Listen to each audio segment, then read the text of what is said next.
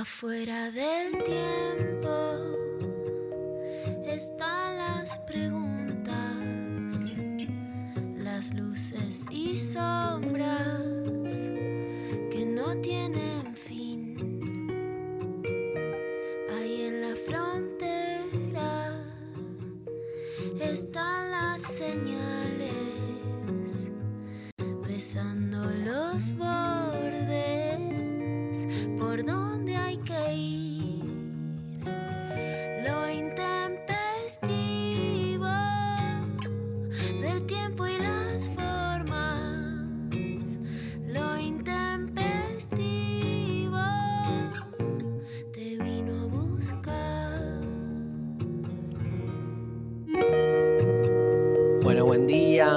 ¿Cómo andan intempestivos? Último programa para nosotros de la semana. Se viene el feriado. Este, qué fuerte ayer cuando dije se viene Semana Santa y hubo Mujiga, me pegó un. Ya estábamos en Semana Santa, campeón, te dijo. Ya Pero- empezó la semana pasada, no sé. Sí, no sé cómo es, pero debe tener Yo sé que alguna. toda la yo, yo, yo sabía que era toda la semana, que ya Mirá. estábamos ahí, que hay como toda una. Se festeja toda la semana, pero hay dos días, como los dos Claro. días más eh, fuertes por alguna razón son estos. Festejo, festejo feriado, loco. Festejo es feriado. Si no, no, no, no la contás. Pero bueno. Este, y bueno, tenemos un programón hoy está Solda Despeinada, que va a hablar de. ¿De qué va a hablar? Buen día, Sofi Cornell. Buen día, va a hablar de Squirt. Me encanta. Epa, bueno, Mucha data. Mucha data. Vamos a ver qué nos tira sobre la temática Sol. Y bueno, les cuento que ayer estuve, cerré mi curso de filosofía del otro. Tuvimos ahí con la Cornell, este, nada, la gente pedía viaje de egresados. ¿Qué? No se puede creer, viaje de egresados. O sea, haces aparte, calculo que querían un viaje de egresados por streaming. ¿Cómo funciona? No sé. Pero eh, tuvo la eh, extraña idea alguien de decir, eh, vengan todos al Conex y hacemos una. pi-". ¡No! Vos tuviste esa idea. Denuncio. Estaba muy- Clandestina. Estaba muy extasiado. Al final hicimos como una especie de recorrido por los grandes otros de la historia. Y fue tremendo el final. Este, y bueno, empezamos el martes que viene, martes 6 de abril, un nuevo curso que es Filosofía de la Verdad. Vamos a trabajar uno de los temas más, este, digamos, pilares de la filosofía, que es la pregunta por la verdad, ¿no? que viene ya desde el mundo griego en adelante. Son cuatro clases todas las, todos los martes de 20 a 22 por streaming. Y hoy vamos a sortear uno de estos cursos. ¡Bravo! ¡Bien! Vamos a hablar de la... Vamos a ver, bueno, hay una clase entera dedicada a la alegoría de la caverna. La di 6.000 veces, boludo. ¿Puedes hacer eh, como algún tipo de mm, enganche con el Zoom y la virtualidad? Siempre hago como las reformulaciones post-contemporáneas de la alegoría de la caverna en tiempos actuales. Está bueno porque si no hace 20 años vas a- o sea, hace 20 años no dabas lo mismo de la alegoría de la caverna, como que hubo una transformación tecnológica de quizás te tira data nueva. La caverna la metes en todos lados. La, metes- la caverna te sirve, pero aparte, la caverna de Platón, ya le vamos a. Comodín. Es re comodín, porque podés explicar desde el WhatsApp Sí, eh, la sociedad mediática, más mediática, sí. hasta, digamos, el encavernamiento y encadenamiento en las formas hegemónicas del amor. Está buenísimo. Y porque estás, tenés ahí la caverna en el corazón. Le mando un gran abrazo a mi profe de Pilates, Daniela Pérsico, Gran, gran abrazo. que hoy le dije que tenía una contractura y me dijo, vos tenés contracturado el corazón. No, genia. Genia, porque aparte me duele ahí. Hay que elongar el corazón, no sé cómo funciona. No funciona. No, no hay, no hay porque es, este, es más simbólico, así que es imposible que funcione. Apareció Luciana Pecker. Lula, Lula. ¿Podés creer? Te, te recibo así de una. Sí. ¿Podés creer que mi profe de Pilates, que vos conocés bien, me dijo que tenía contracturado el corazón? tengo que volver. Hoy, hoy estuve ahí a un milímetro. Tengo que volver a descontracturar ese corazón. Tremendo, tremendo. Pero me encanta, viste, cuando se pasa del cuerpo al alma en Al dos alma. segundos. Más, claro, con una cama de pilates, ¿sabes cómo te llega al alma? Dos En segundos. dos segundos se te descontractura todo. Bueno, entonces la consigna. Bueno, hay alguien que tiene ahí. pre- Creo que. ¿Qué pasó ahí? em, yo creo. Hay dos Pecker. Hay dos Pecker. Hay dos Pecker. Está la melliza de Luna Pecker. Ahí Lo está. logramos. Lo logramos. Tenemos duplicamos. doble Pecker. Yo Eh, quiero una para mí. ¿Querés una para vos? ¿En serio? ¿Podemos dividirnos una y una? Dale, pero necesitamos más, así tipo fotocopias de la Pecker. Este. Mirá que hay, hay para repartir, ¿eh? Sí, hay, hay. no, no, pero queremos esa que sos entera, triplicada y cuadruplicada. Este, Sabés que, eh, bueno, voy a empezar un curso, estaba contando sobre la verdad y la consigna de hoy es una consigna rara, es cuáles son tus verdades indiscutibles. Estuve viendo ahí en, en Twitter, Sophie Cornell, estuve viendo que hay gente que ya contestó, pero se la tomó como las verdades indiscutibles, tipo, en las que uno cree que está muy bien. Digo, Como en serio. yo pensé la consigna, pero vale de todo, de todos tenor, tipo, aquellas cosas que te demuestran que no y vos, sin embargo, este, seguís sosteniéndola porque, porque sos un cabeza dura, porque te querés aferrar a algo, porque necesitas fármacos simbólicos para soportar la angustia del existir. Pero bueno, valen de, de- de todo tipo y la gente nos tiene que contestar cuáles son sus verdades indiscutibles. ¿A dónde, María Stone River? Nos responden la consigna del día de hoy al 11 39 39 88 88 y también a través de redes sociales arroba lo intempestivo. Recuerden que también nos pueden mandar un audio por WhatsApp diciendo mis verdades indiscutibles son... Yo tengo una para empezar que es muy tremenda. Y no sé si me la creo, pero cada tanto vuelve. Tiene una fórmula. Es TTC. Ay, digo, basta con eso. Todos, ¿Qué? Todos te Ah. cagan. TTC. Todos te- Al final, todos te cagan. Y Luciana asiente porque los que somos Supra 40, qué bien que estuve ahí. Los que somos Supra 40, caemos en la nada, triste realidad del TTC. El TTC se convirtió en su momento como en una fórmula de vida y una vez fui a dar un curso en Uruguay y unos alumnos re fans terminó el curso y me regalaron una remera que dice Ah, TTC que la tengo, este, la tengo por ahí.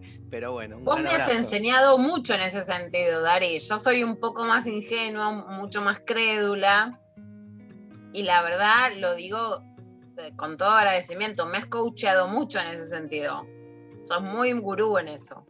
Mira, Te Yo- digo, te la rebanco y te lo agradezco, porque a veces. Yo, lo, a ver, me parece, vamos a ser un poco más, eh, digamos, más claros en esto. Obvio que no son todos, pero me parece, esto que dijo Luciana me parece clave. O sea, yo doy el primer paso con desconfianza. Eso es TTC. Esa es mi verdad indiscutible. O sea, primero pienso que me van a cagar, después me acomodo. Y no es que termino diciendo, bueno, todos al final eh, la gente es chota, que la es igual, ¿no? Este, pero digo, este, no es que me engancho como una verdad absoluta, pero sí doy ese primer paso más con desconfianza que con confianza. Eso. María Stanriver, tu verdad indiscutible. Sophie Cornell, tu verdad indiscutible, em, Pueden ser cosas como más chiquitas. por ejemplo. Eh, igual siento que hay una, siempre siento que hay una línea muy, eh, ya nos pasó esto con otra consigna, que es muy fácil caer en los talks, ¿viste? Como, como una forma de ordenar las cosas o una forma de guardar alguna cosa, de, de- de hacer ciertas cositas, de cómo pones el papel higiénico, no sé, como que para mí son verdades indiscutibles que se relativizan después con el mundo. Me encanta, Maru. Me encantan esas, esos pequeños toques. Esas son las verdades indiscutibles. No podés mover. No podés mover de una forma de cortar el salamín, por ejemplo. Ahí yo tengo. Por un- ejemplo. Sí. O sea, Eh, viene alguien y lo quiere cortar distinto y siento como que se está destruyendo el mundo, el, el- el orden, el balance de la realidad. ¿Vos? Sí, yo no- nunca pude cortar eh, bien sintiéndome confiada porque me da cosa destruirle el mundo a otra persona, pero eh, está bueno también. yo creo que ya aprendí Sí, a hacerlo bien, Decís que es mucha presión. sin destruirte el mundo cuando te corto un salamín y compartimos. Lula Pecker. ¿Tenés algunas verdades indiscutibles? Sí, yo soy también, Dari, vos lo sabés, yo soy de tener verdades. Yo no soy posverdad, como que yo creo que algunas cosas son verdades, o sea, digo las cosas de manera bastante tajante. creo en las verdades, digo, la verdad es, y las verdades en plural, hace muchos años que ya se dicen chiste como, bueno, estas son mis verdades, ¿viste? O sea, creo en la cosa de creer en uno y en lo que piensa. Cuando vos, Mari, por ejemplo, decís, bueno, no sé cómo cortó el salamín, perdón que acá me pongo en mi rol que me encanta como de mujer estamos todos, bueno, mira, yo creo esto, pero no sé si lo hago o no lo hago. Y yo sí asumí una posición que es, si no sé, digo que no sé, no sé en todo. Pero cuando creo algo, te lo digo, mira, a mí me parece que es así. Y vos, Dari, que sos mi amigo, lo Vamos, sabés. O sea, no me lo guardo, no es que, mira, me parece que más o menos. Confío en lo que pienso y confiar un poco en algo que es una verdad construida entre el conocimiento, la experiencia, que tal vez eso sí es de las minas más grandes, porque hay una experiencia que te da la vida, ¿no? La calle en un sentido de, conocer muchas historias y eh, confiar un poco en la intuición, ¿no? Pero después, a ver, te voy a tirar una tranquila que es en la pandemia ahora todo dicen que es por aerosol y no tanto por tirar alcohol, ¿no? Pocos paquetes te pueden contaminar, pero por ejemplo, ya tengo la costumbre de tirarle alcohol a los paquetes que llegan a mi casa.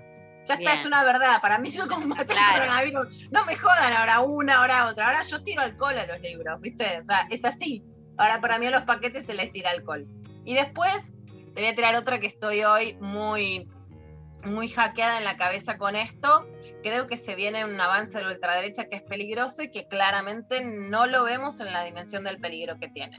Que lo venimos diciendo, que a las feministas nos vienen amenazando, que no es un fenómeno nuevo, que lo alertamos, pero también hoy, 2020, así como te digo, recibo amenazas neofascistas que no son de un tipo de derecha, que son neonazis. Hace ya cinco años, hoy te puedo decir, si escribís una nota sobre una broma, lelaje de la Fuerza Aérea, etcétera, es que la avanzada neofascista es mucho más peligrosa de lo que dimensionamos hoy, que hay que dimensionarla con mucho más agudeza política.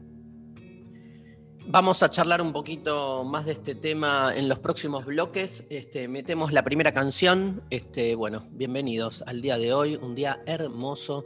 Nos encanta el otoño con María Stanriver. Esa es una verdad indiscutible. Eso, en la que el otoño es la mejor estación es una verdad indiscutible, pero no hay chance de que nadie pueda decir otra cosa. O sea, el que dice otra cosa es alguien que está equivocado para nosotros. Punto. No, no, es que pueden decir otras cosas, pero nosotros también cometemos errores. Este, vamos a escuchar este tema este, hermosísimo para terminar el mes de marzo. Eh, se lo voy a dedicar a mi amiga Luciana Pecker, Elis Regina y Tom Jobim, eh, una versión de Aguas de Marzo. ¿sí? En 1974 Tom había editado junto a Elis Regina el álbum Tom y Elis, yo lo tengo, donde aparece, tengo el, el cassette, Ah, tengo el cassette, cassette. Pablo, donde aparecía también la canción Aguas de Marzo. Este álbum es considerado por los críticos como el mejor disco de bossa nova de todos los tiempos. Agua de Marzo es un canto al movimiento cíclico de la vida, a no cansarse de amar y a seguir caminando con esperanza, porque después de todo, después de la tormenta, siempre viene la calma. Y es que como ocurre una y otra vez, siempre vuelve el verano. Son las aguas de marzo, es verano, es canción, la promesa de vida en tu corazón. Dice el tema, se destaca por la fuerza de los vocablos, los acentos, las alocuciones, las improntas. La canción arranca así, es palo, es piedra, es el fin del camino, es un resto de tronco, es palo, es piedra, es el fin del camino, es un resto de tronco, es estar un poco triste, es una botella de vidrio, es la vida, es el sol, es la noche, es la muerte, es un lazo, es un anzuelo, es un árbol del campo, un nudo en la madera. Cainga, Candela, es Matita Pereira, es la madera del viento, alud en el desempeñadero. En el año fue declarada por más de 200 periodistas, músicos y artistas la mejor canción brasileña de todos los tiempos. No me cabe ninguna duda. Aguas de marzo en lo intempestivo.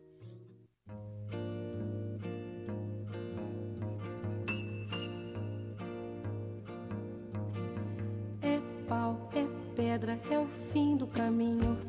É o resto de toco, é um pouco sozinho. É um caco de vidro, é a vida, é o sol. É a noite, é a morte, é o laço, é o anzol. É peroba do cão, É o nó da madeira, canga, candê. é o Matita Pereira, É madeira de vento, da é um ribanceira, mistério profundo. é o queira ou não queira, É o vento ventando, é o fim da ladeira, é a viga, é o vão, festa da cumeira. A chuva chovendo, é conversa ribeira das águas de março, é o fim da canseira, É o pé, é o chão, é a mastradeira, passarinho na mão, pedra de atiradeira, é uma ave no céu, é uma ave no chão, é um regato, é uma fonte. é um pedaço de pão, É o fundo do poço, é o fim do caminho. No rosto desgosto, é um pouco sozinho. É um estrepe, é um prego,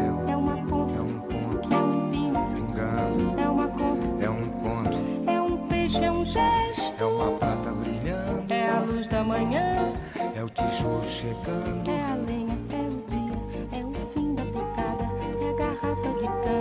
estilhaço na estrada. É o projeto da casa, é o corpo na cama, é o carro enguiçado, é a lama, é a lama, É um passo, é uma ponte, é um sapo, é uma rã é um resto de mato na luz.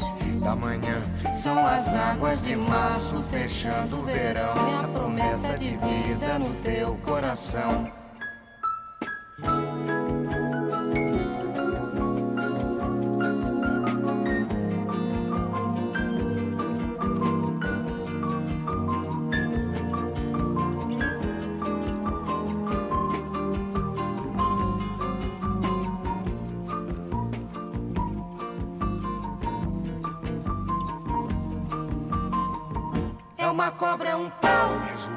É José é um espinho, na mão, é um corte. no pé.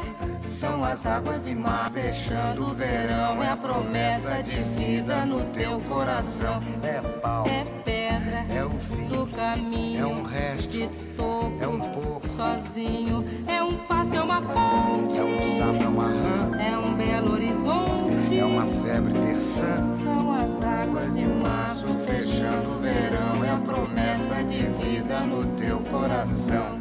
Pau, Pedra, in, inho, peixe, coco, oco, inho, agro, hidro, ida, ó, oite, horte, aço. sol. São as águas de março fechando o verão, é a promessa de vida no teu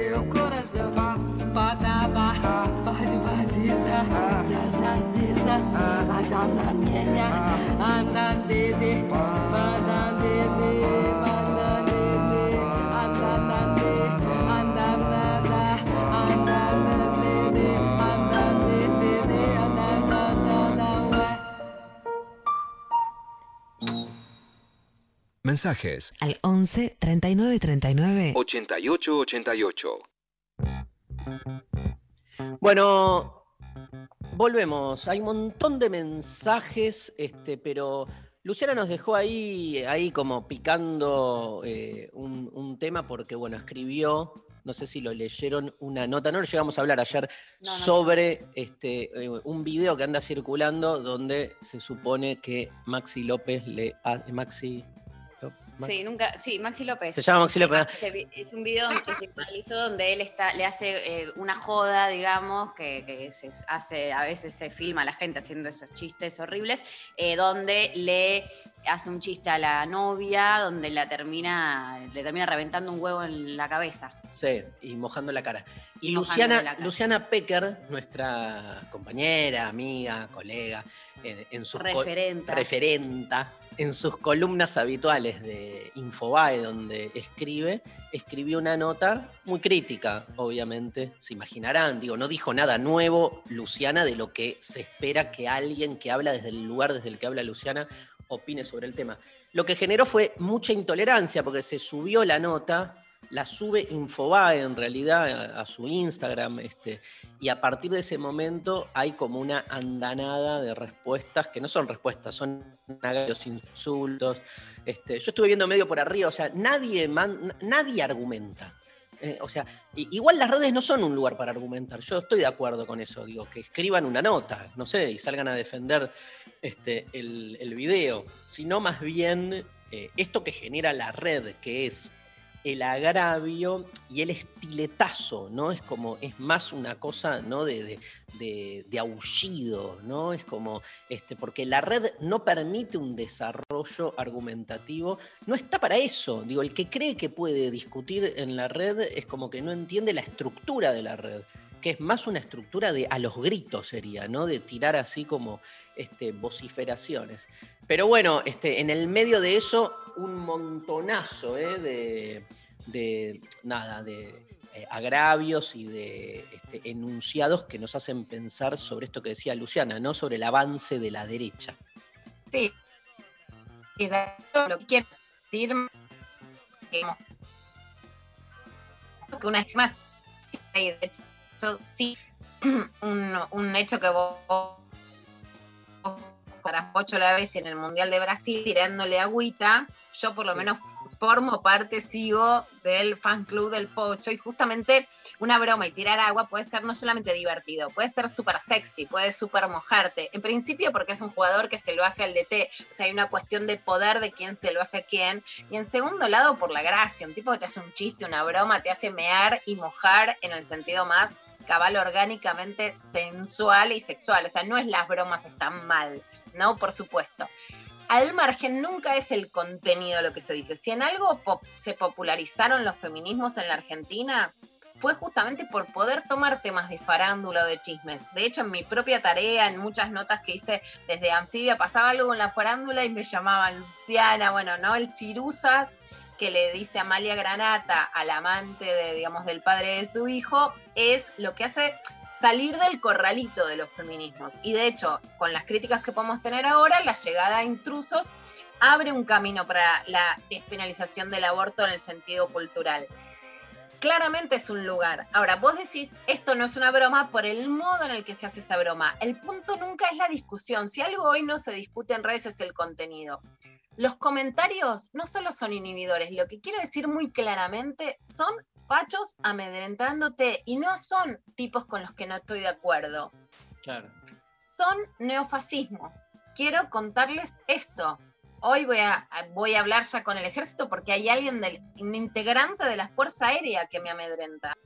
Estamos en el país de los vuelos de la muerte donde se está llegando un nuevo negacionismo. No digo que por una nota de Maxi López te van a volver a tirar al río de la Plata, pero digo que no es inocuo que lo haga un integrante de la Fuerza Aérea. Digo que si te están mandando íconos de Falcon Verde donde secuestraban en la dictadura, no es alguien que le está pareciendo que la broma de Maxi López no era de Maxi López. Y esto ya no tiene que ver ni con Maxi López ni con una broma. Digo que los Falcon Verde no son inocuos en el mensaje que quieren transmitir. Digo que si alguien te escribe, no ves los comentarios y lo que está avanzando Agustín Laje, están representando una nueva derecha de libertarios juveniles que lo que buscan es amedrentarnos y justamente no en la nota que escribí la semana pasada sobre la violencia en Formosa, que por supuesto no me la callo porque pertenezca al peronismo o una determinada gestión, pero que no les importa eso, les importa la chicana. Y a la nota en la que saltan, esa es la nota que es más farandulera, porque es la que puede tener más acceso a otras personas.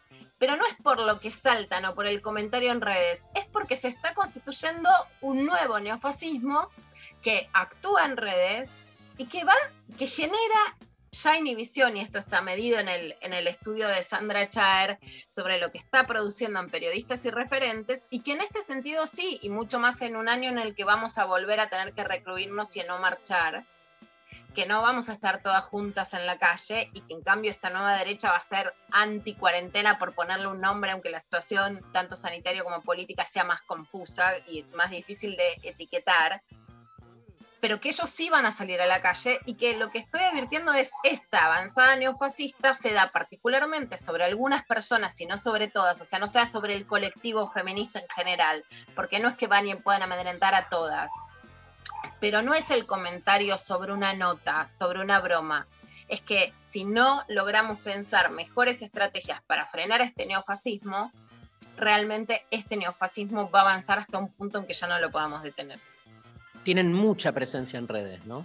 digamos. Este, es como el lugar en el que mejor se desenvuelven. Eso es, es importante visualizar y es obvio que notas como estas, porque eh, Luciana Pecker escribe por semana, una por semana, sobre distintos temas y siempre desde el mismo lugar. Pero no es casual que se enganchen con esta nota, la más farandulesca y donde más en algún La más boluda, claramente. La más si boluda. decirlo así, ninguna duda. En el sentido, sí, más que boluda te diría, porque es, es el lugar eh, donde a ellos les gusta jugar esa batalla, ¿no? Que es en, en- en- en todo lo que tenga que ver con el estereotipo y con el cuestionamiento a cierto status quo de los temas públicos. O sea, es esto de que no se puede hacer más chistes o este, esta cosa de ¿no? Este, no, no dan una discusión a fondo, porque la pierden, básicamente, si dan una discusión a fondo. Entonces se enganchan con discusiones superficiales que son las que de algún modo ponen en evidencia el poder de la normalización, porque la normalización se ve ahí, por eso les molesta tanto el lenguaje inclusivo este, y no les molesta discutir en serio acerca de lo que es la lengua, porque si se ponen a discutir acerca de lo que es el lenguaje, se les cae todo, no solo el lenguaje inclusivo, pero no es eso. Es como no agarrarse de esas pequeñas este, formas, maneras en que este, no solo los feminismos también se le, agarran contra este, todos aquellos que defienden, por ejemplo, el lugar del Estado en la este, posibilidad de una sociedad más justa. Ahora se la están agarrando con los ambientalistas, ni hablar, digamos, este, pero ¿por qué? Porque salen a dar esa bat- salen a dar una batalla marketinera que tiene que ver con la cantidad de clics también, ¿no? Que este, les genera como una falsa representatividad. Digo, meter trending topics todos los días hace creer que son representativos de una mayoría, ¿sí? Este, que no significa que no vayan generando este, consensos más allá de las redes, y eso es lo, peligroso, como dice Luciana. Pero no deja de ser un fenómeno de las redes en algún punto. Digo, por lo menos si vamos al 2019, cambió mucho igual, ¿eh? estos dos años, no me cabe duda, este, pero sacaron, digo, en- en la democracia literal, eh, realmente este, sus representaciones políticas electorales fueron muy bajas. Sí, pero porque quizás no se les juega tanto ahí, me parece que justamente, y me quedo con algo de, de lo de, siento que también las redes eh, colaboran en el sentido de que, eh, o sea, me pondría también a cuestionar a, a las plataformas de las redes y las posibilidades que brindan esto, ¿no? De generar un trending topic, de la cantidad de clics, cómo los algoritmos funcionan y colaboran con eso, ¿no? Eh, eh, no tan quizás literal ni lineal, pero, pero sí, es- me parece que no, se- no se está poniendo tanto el foco también en, en- en la falta de regulación que hay en las plataformas y en las redes, que quizás estos últimos años Twitter sobre todo tuvo, llevó a cabo Mm. eh, con todo lo de Donald Trump, hubieron como bastantes movidas en relación a eso, pero me parece que hay algo muy fuerte ahí, que ellos, es su lugar de representatividad, no es eh, ir a votar y, Claro. y ganar las elecciones, es hacer un trending topic y, y mostrarse desde ahí, pero después también ver eh, hasta qué punto eso, bueno, se traslada o no a, a la realidad concreta, eh, que a priori en las últimas elecciones no se vio, pero también me parece que podría empezar a, a- Fue muy a- fuerte a traerse ¿no? más a lo concreto y eso sí me da Sí. un poco de miedo. Sí, son, son los votos de, de expert muy claramente, que claramente van a subir, no al nivel de poder llegar a un gobierno, pero son el Vox de España, de la Argentina, y ya representan un peligro. Y su modo de intimidación genera un peligro de inhibición. En relación a los feminismos, por suerte ya salió la ley de aborto legal, que era la gran conquista, y estos movimientos no lo lograron frenar. Ahora, como no está la cohesión que generaba la lucha por el aborto, sí un poco también Claro. la advertencia, más allá de cómo lo, lo paso en lo personal, es que hay que mantener cierta unidad porque realmente no es... Obvio, pero aparte- Nombres sutiles, es un nuevo fascismo. Y en lo personal es este, insoportable. O sea, recibir esa cantidad de, de mensajes, Luciana, en tu, más allá de que uno sabe de, de qué se trata, este, tener tu, tu, tu Instagram, tu Twitter, este, de repente, ¿no? Lleno de tantos mensajes pedorros, este, violentos. Obviamente, uno puede hacerse el boludo, decir ni los miro, pero en algún lugar nos afecta. Obvio. Bueno, vamos a una pausa y volvemos con mensajes. Vamos a escuchar a Siouxsie and the Banshees, grupazo, ¿sí? que hacen una versión de Dear Prudence Este, la canción publicada en 1968 en el álbum Blanco de los Beatles, escrita por John Lennon, pero acreditada como Lennon y McCartney. La canción está dirigida a Prudence Farrow, hermana de Mia Farrow, que estaba presente en el curso de meditación Maharishi Mahesh Yogi en India a principios del 68 cuando los Beatles lo visitaron. Prudence, concentrada en la meditación, apenas salió de su habitación durante la visita de la banda. Lennon, preocupado por el estado anímico de ella, escribió la canción invitándola a come out to play, salir a jugar. Al contrario que los Beatles, quienes se marcharon y dejaron el curso, Prudence, Mike Love de los Beach Boys y otros se quedaron y se convirtieron en profesores de meditación trascendental. En 1983, Siouxsie and the Banshees edita un simple con esta versión del tema y en 1987 el manuscrito original de Lennon de la canción fue subastado por 19.500 dólares. Mirá qué data que nos trae Pablo González. Siouxsie and the Banshees, este temazo de los Beatles, Dear Prudence.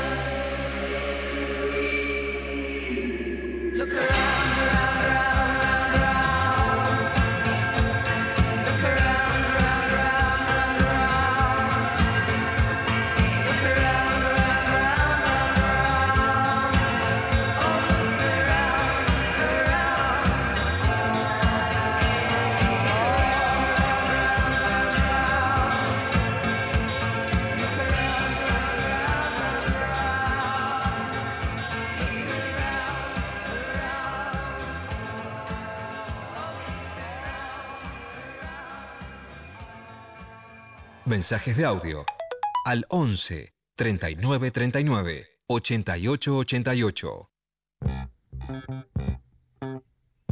mensajitos que están llegando con las verdades indiscutibles de les oyentes. Recuerden que nos pueden mandar audios al 11 39 39 88 88. También participan por las redes sociales. Por ejemplo, acá por WhatsApp nos mandan, mi verdad indiscutida es EAG, es de tu, de tu team, ¿eh? El amor gana, aunque no suceda ni de forma inmediata ni sea lineal, pero para mí el amor al final siempre gana. Bueno, EAG. un abrazo ahí a los creyentes, en la verdad que los envidio. El amor garpa o gana, que es lo mismo. ¿sí? Eh, G dice por Twitter que todos los que alguna vez me dijeron o dicen, te lo digo por tu bien, lo hago porque te quiero, en realidad me están cagando, quieren mi mal y no banco también. Em, después, por ejemplo, em, siendo Kay, dice que soy la novia de Darío. ¿Quién? Kay, siendo Kay, se llama en... La verdad es recíproca, Dari. En este No, caso, no. Yo creo que cualquiera puede ser novio, novia, novie de quien quiera. Eh, la Vos reciprocidad es tenés otra esa cosa. forma de hablar que lo decís en un sentido figurado. No, digo, lo, lo, eh, no es figurado. es real. es real. Lo que no hay que hacer es suponer que el otro tiene que hacer algo, digamos. Este, yo tengo, Madonna es mi novia y yo hablo con ella, pero no la molesto, digo, este, nada. La escucho, le hablo, canto. Yo también, dice Pablo, mirá, La escucho, dice. bailo. Mira Pablo también con Madonna, no sabía. Sí, comparten novia. Bueno, un gran abrazo a mi novia, ¿eh? ¿Cómo se llamaba? Em, acá me manda Sofi que el nombre es Kaira. Kaira, un beso. Bueno, un beso para Kaira. Eh, nos mandan también por Instagram eh, aquellas que sostienen que primero están los últimos, dice Chapa Compiani. Eh, también Carolina que manda que hay vida después de la vida. Y eh, Daniel que dice resultado mata discurso. Mira, Ojota con eso. hay unas verdades indiscutibles tremendas, ¿eh? ¿eh? Tremendo. Eh, Juani dice, trata a los demás como te gustaría que te traten. Bien, lo, Sí, traba- Juani. lo trabajamos ayer, ¿no, Sofi? Literalmente. Hay un relato que está buenísimo, que es que este, dentro de las discusiones de la sabiduría judía había uno que era como el sabio más grosso y nada, lo querían cagar, ¿no? Entonces le hacían como preguntas raras como para que el tipo flaquee y no sepa qué contestar. Entonces aparece uno y le dice, a ver, este, resumime toda la Biblia este, en el tiempo en que puedas estar parado solo con una pata. Bueno, son como jodas de la época antigua. Y entonces el chabón se para en una pata y le dice, dice, no hagas lo que no quieras que te hagan. En eso se resume toda la Biblia. Dice, ahora anda y estudiala. Le dice al chabón, un capo, un capo, un capo. Rebanco esa premisa, ¿eh? Para mí también es re verdad indiscutible. O, o como ahí tengo muchas de esa índole de, de- de- de vínculos con los demás, como de- del respeto, que lo, que lo básico es el respeto, ¿no? Como hay algunas de esas cosas que ya, no sé, tengo, me he peleado con mucha gente y amigues que han dejado de ser amigues porque han hecho cosas que digo, listo, si haces esto, hay cosas que para mí si las haces es que no me querés o no me respetas. Entonces hay cosas que me dan la pauta de que si te mandaste alguna que no me, re- no me estás respetando ni queriendo, como que alguien que, esto me pasa mucho, no está bueno, pero bueno, como alguien que me que- quiere de verdad no me haría esto, pienso a veces. Y eso es una verdad indiscutible para mí. Pero bueno, no le hagan a los demás lo que no les gustaría que, que le, que le hagan a ustedes. Em, Sofi, No, mi verdad indiscutible es que las terapias alternativas hacen bien. Y aunque no lo pueda comprobar y muchas veces racionalmente no le pueda encontrar una explicación o no, o sea, soy muy mental para muchas cosas, pero no sé, me hacen Reiki y no me expliques qué te hacen, pero me hace bien. O sea, Banco, por más que venga alguien a, a discutírmelo, yo me entrego a esas cosas. Es mi parte mística. me re Me gusta. Em, Que la bueno, acupuntura ayuda con la anemia, ¿vale? sí, obvio. No sé. Sí, vale todo. Vale, no. Eh, por WhatsApp dicen, hola, mi verdad indiscutible es que la filosofía me servirá para algo en algún momento. Bueno, suerte con eso. Eh, hola, saludos desde México. Nos mandan por WhatsApp. Últimamente estoy segura y asumo como mi verdad indiscutible que los peores machos son los machos anarquistas. Un peligro para el feminismo. Bueno, Tranqui. Eh, con, de todos, saludos para México, que amo que nos escuchen de, de países otros. Eh, también nos mandan por Instagram, Fer dice, mis perros son mis hijos y cuando les hablo me responden. Ella está convencida de que le responden sus perros. Eh, Anto dice que si lo que vas a decir, por lo menos que no reste y que se metan la opinión en el orto. Linda, linda, linda. Me, me gusta también. Eh, ¿hay audios? La verdad indiscutible de Pablo es que tienen que ser cortitos, entre 30 Ahí y va. 40 segundos. Una verdad indiscutible de Pablo.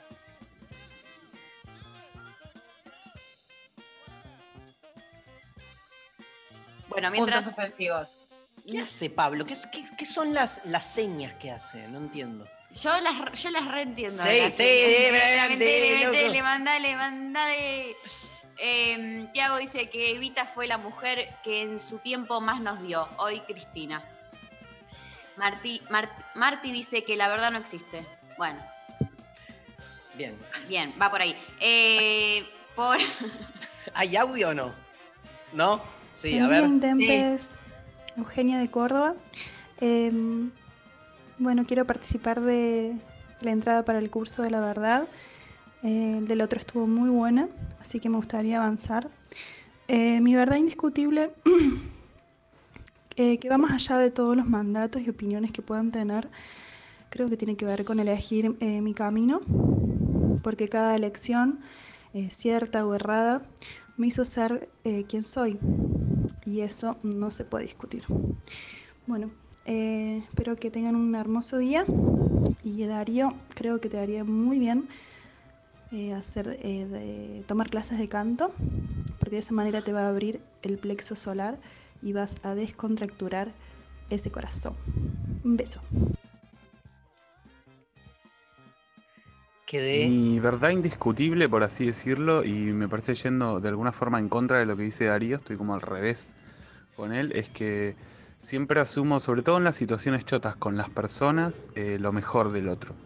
Siempre, naturalmente, primero asumo que no, que no me quiso cagar, que, que no lo hizo a propósito, que no me están forreando, que porque no quiero ser esa persona.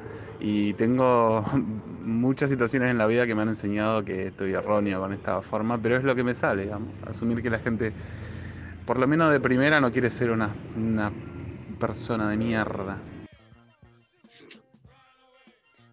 Amo a los dos oyentes, ¿eh? Los amo a los dos. Los invitaría a tomar mate. No se puede, con la pandemia, cada uno con su mate. Pero ah, hay. Una amiga mía está en Villa Gesell y me mandó una foto que se la mostré a María. Se fue a laburar, porque sigue laburando como nosotros, de manera virtual. Pero nada, se fue a Gesell, está en la playa, este, que es un día de otoño hermoso con camperita, este, trabajando me encantaría, sí, ¿no? Mm, Es un buen momento. Gracias a Eugenia. Necesito abrir el plexo solar. Voy a tomar clases de canto, a pesar que tengo unos temitas ahí. Con respecto al otro oyente, vale, ojalá. Me encantaría poder, la verdad. Básicamente te envidio, no, no, Claro. no es que estoy en contra tuyo, estoy a favor tuyo. No, yo no puedo, eso es lo que me pasa. Es eh, un tema de, de- de incapacidad. O sea, me, me es más fuerte ver siempre la beta chota del otro y no la copada, que la debe tener. Uno, uno piensa eso, pero ponerle recién todo lo que hablamos con Luciana en relación a esta gente que, que te agravia por redes. Seguramente, nada, este, mandan un mensaje, la putean a Luciana, se dan vuelta y le dan un beso a su, a su hermano, ¿viste? Entonces vos decís, o sea, ¿qué es? ¿O es una totalidad de persona? O sea, uno quiere creer que la gente tiene un lado bueno, que es un tema más de educación, que es un tema de influencias, que se puede cambiar al mundo, por decirlo así, en la medida en que uno tenga como más predisposición, más que predisposición, más capacidad, más poder, ¿no? Pues es un tema de, de, de- quién maneja los recursos, de quién maneja los, los dispositivos de control. Este, pero bueno, la verdad, van pasando los años y te pasa eso, que cuanto más grande sos, más te das cuenta que los ciclos siempre terminan como el orto, ¿no? Que tenés como destellos de, de- de- de situaciones copadas y en algún momento se caen. No hay salvación, esa es mi verdad indiscutible. Mi única verdad indiscutible es escuchar este tema de Queen, si te parece, querida este, María Stanriver, este, como para, no sé, vamos a creer, ponele en esa pequeña cosa llamada Peor enganche. el peor enganche de la historia de la radio, pequeña cosa llamada amor. Pero la otra vez leí un hilo de las peores traducciones, Ah, buenísimo. las peores, escuchá Pablo, las peores traducciones de títulos de canciones. Hay Muy- muchas de los Beatles, que es un horror. un horror. Y esta Crazy Little Thing Called Love, pequeña cosa, no da. Pequeña cosa, llam- esa pequeña cosa llamada amor. No da. Raro. La historia comienza cuando Queen se mudó a la ciudad de Múnich, Alemania, en junio del 79 para trabajar en el álbum que eventualmente sería The Game. Freddie Mercury acababa de registrarse en el lujoso hotel Bayersdorf y se metió Bayersdorf y se, se metió a tomar un baño cuando de repente le surgió una melodía. En clara onda rockabilly. Tenía elementos que recordaban el recientemente fallecido Elvis Presley, quien había sido una gran influencia vocal para Freddie. En una entrevista realizada en 1981, el vocalista de Queen afirmó que esta canción le tomó entre 5 y 10 minutos. Adicionalmente comentó, lo hice en la guitarra, que no puedo tocar totalmente de una manera. Eso fue bastante bueno porque estaba restringido, conociendo solo unos pequeños acordes. Es una buena disciplina porque simplemente tuve que escribir dentro de un marco pequeño. No pude, no pude trabajar con demasiados acordes y debido a esa restricción escribí una buena canción, ¿no? Al revés. Eh, eh, justamente lo que lo restringía le dio la posibilidad de una canción simple y contundente. Eh, una vez que contaba con una buena estructura para la canción, se escapó a los Musicland Studios y llamó al ingeniero Reinhold Mack para grabar. Toda la banda estaba presente, menos Brian May. Y a Freddie Mercury le chupó un huevo, básicamente. De hecho, en esa misma entrevista comentó entre risas que sintió elegir- se sintió ligeramente aliviado de estar libre de los impulsos perfeccionistas de Brian May, porque si no hubiera tardado mucho más. Todos suponían que a Brian May no le gustaría, como en efecto sucedió. Esto especialmente porque debía cambiar su guitarra Red Special por una Fender Telecaster de los años 50, lo que el guitarrista comentaba que no estuvo feliz con la canción. Fue la primera canción de Queen en llegar al puesto número uno en las listas estadounidenses En tu cara, Brian May. ¿Cómo pasás, González, de estar duchándote en el baño y pensar tres acordes de mierda a ser la canción número uno junto con Another One Bite the Dust? Son las únicas canciones de Queen que llegaron al número uno. Escuchamos este, en lo intempestivo a Queen Crazy Little Thing Called Love.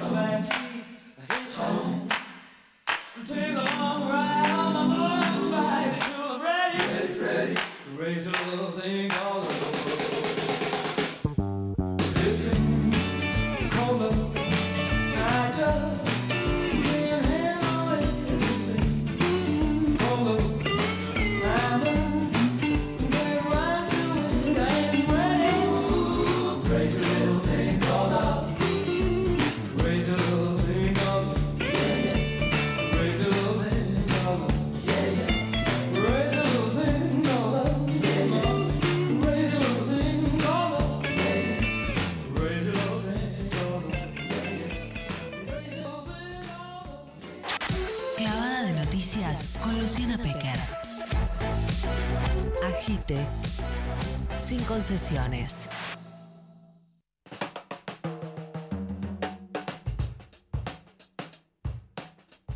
Vamos, Lula.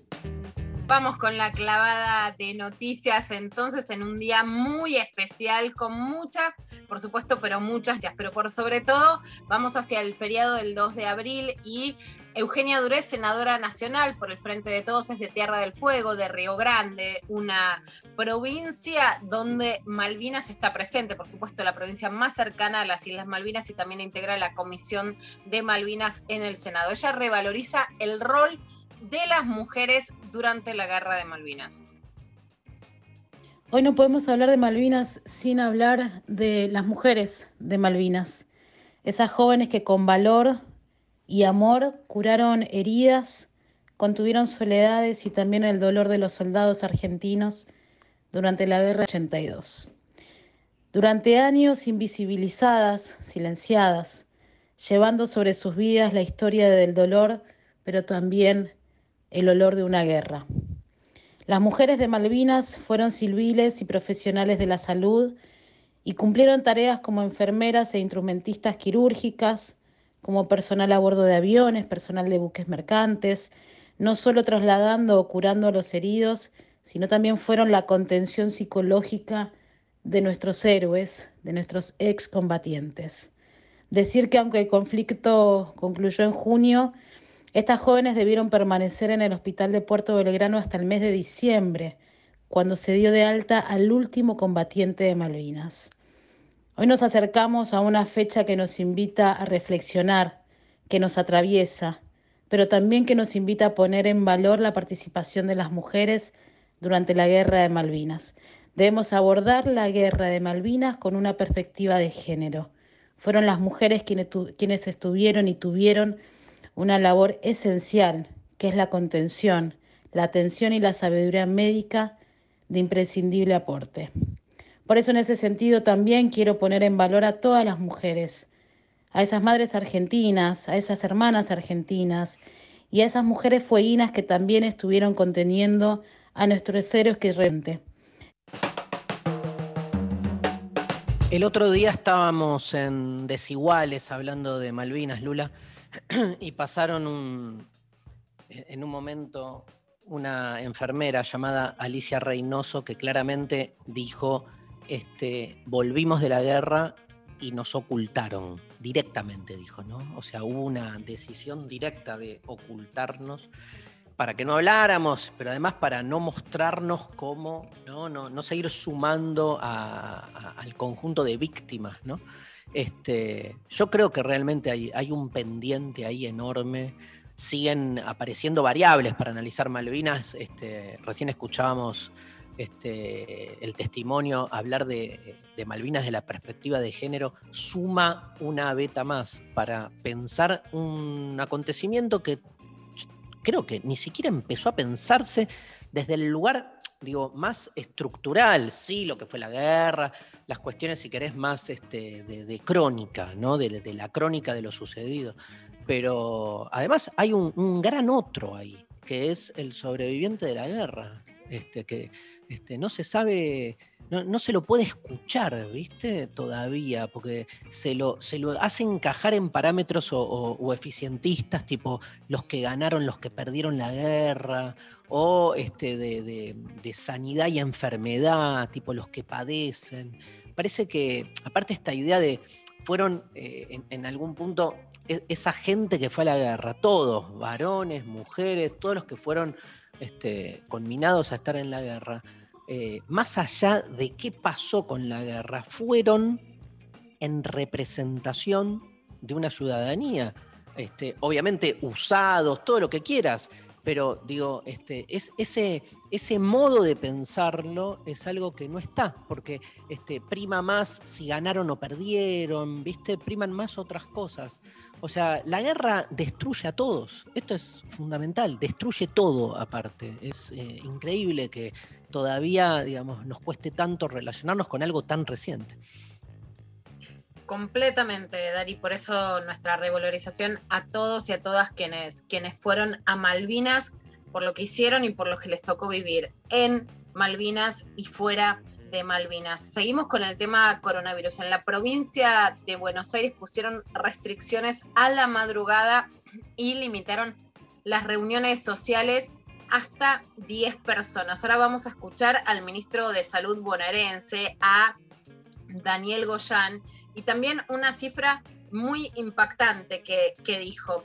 Empezó la segunda ola, tenemos que seguir privilegiando la salud de los bonaerenses, estamos recibiendo muchas vacunas y estamos por llegar cerca a vacunar a 2,5 millones de personas, por supuesto, las personas con más riesgo, pero además dijo algunas cifras que sinceramente son preocupantes relató con un número que hubo una subida explosiva y que hubo un aumento del 215% el domingo. Vamos a escuchar qué dice Goyan. La cantidad de nuevos casos eh, pone en serio riesgo la capacidad de respuesta del sistema, no solamente la internación. Si uno mira las camas, vamos a ver dentro de un rato, pareciera que la situación no está tan problemática pero es la velocidad con que se instala y la velocidad con que se requieren los servicios en, un, eh, estrecho periodo de tiempo, la cantidad de gente que llega para internarse, que hay que trasladar, que hay que derivar. Hubo una disparada explosiva, todavía no es atribuible a las nuevas cepas, pero sí se sabe que las nuevas cepas que se contagian con mayor velocidad, más rápido y más fácil, están circulando en la Argentina, que son la de Manaus y la del Reino Unido. Mientras que en esta desigualdad que implica el desigual reparto de las vacunas en todo el mundo. Hoy uno de los títulos más importantes que de hecho se resaltan en Twitter es que Brasil rompe su récord con 3.780 muertes en un día. Y me parece que hay algo muy interesante para pensar en la desigualdad, ¿no? No es lo mismo ser de derecha cuando sos el poder que cuando sos el oprimido. Y eso pasa en la comparación Trump-Bolsonaro. Los dos están mal, pero cuando tenés fondos y sos del país más rico y con más posibilidades, vas a conseguir vacunas para tu gente. Entonces el poder en todo caso va a funcionar para atraccionar más privilegios. Cuando tenés un país de oprimidos, lo que vas a atraccionar es todavía más desigualdad. Si siempre hablamos de países centrales y países periféricos con la desigualdad en el reparto de las vacunas, eso está, pero sin lugar a dudas, más vigente que nunca. Y ahora vamos a escuchar lo que pasa en migraciones, donde han, se han incrementado los controles a los buenos que vienen. Desde el exterior a Florencia Carinano, directora nacional de migraciones en A24. A mí me parece perfecto que eh, salgan y que eh, es una decisión que tomaron. Y Pero que se hagan cargo, digamos. Claro, listo, yo me fui, listo, me fui, me la banco. Estoy dispuesto a pasar el tiempo que tengo que pasar. Perfecto no está prohibido salir del país, no hicieron nada que no corresponda. Lo que después está, eh, lo que no corresponde es decir quiero volver eh, porque quiero volver y cuando el país acaba de tomar una decisión que es para proteger a los 40 millones de habitantes. Claro.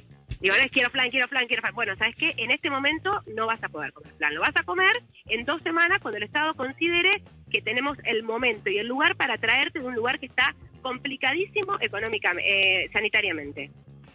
Es lo que te dije, Luis saliste en pandemia, querés volver, bueno, tené un poquito de paciencia. Yo no sé si estoy muy de acuerdo con la metáfora del plan, pero es esto. Te quedas sin postre. No, pero digo, no entendí Tené muy bien. un poquito de paciencia.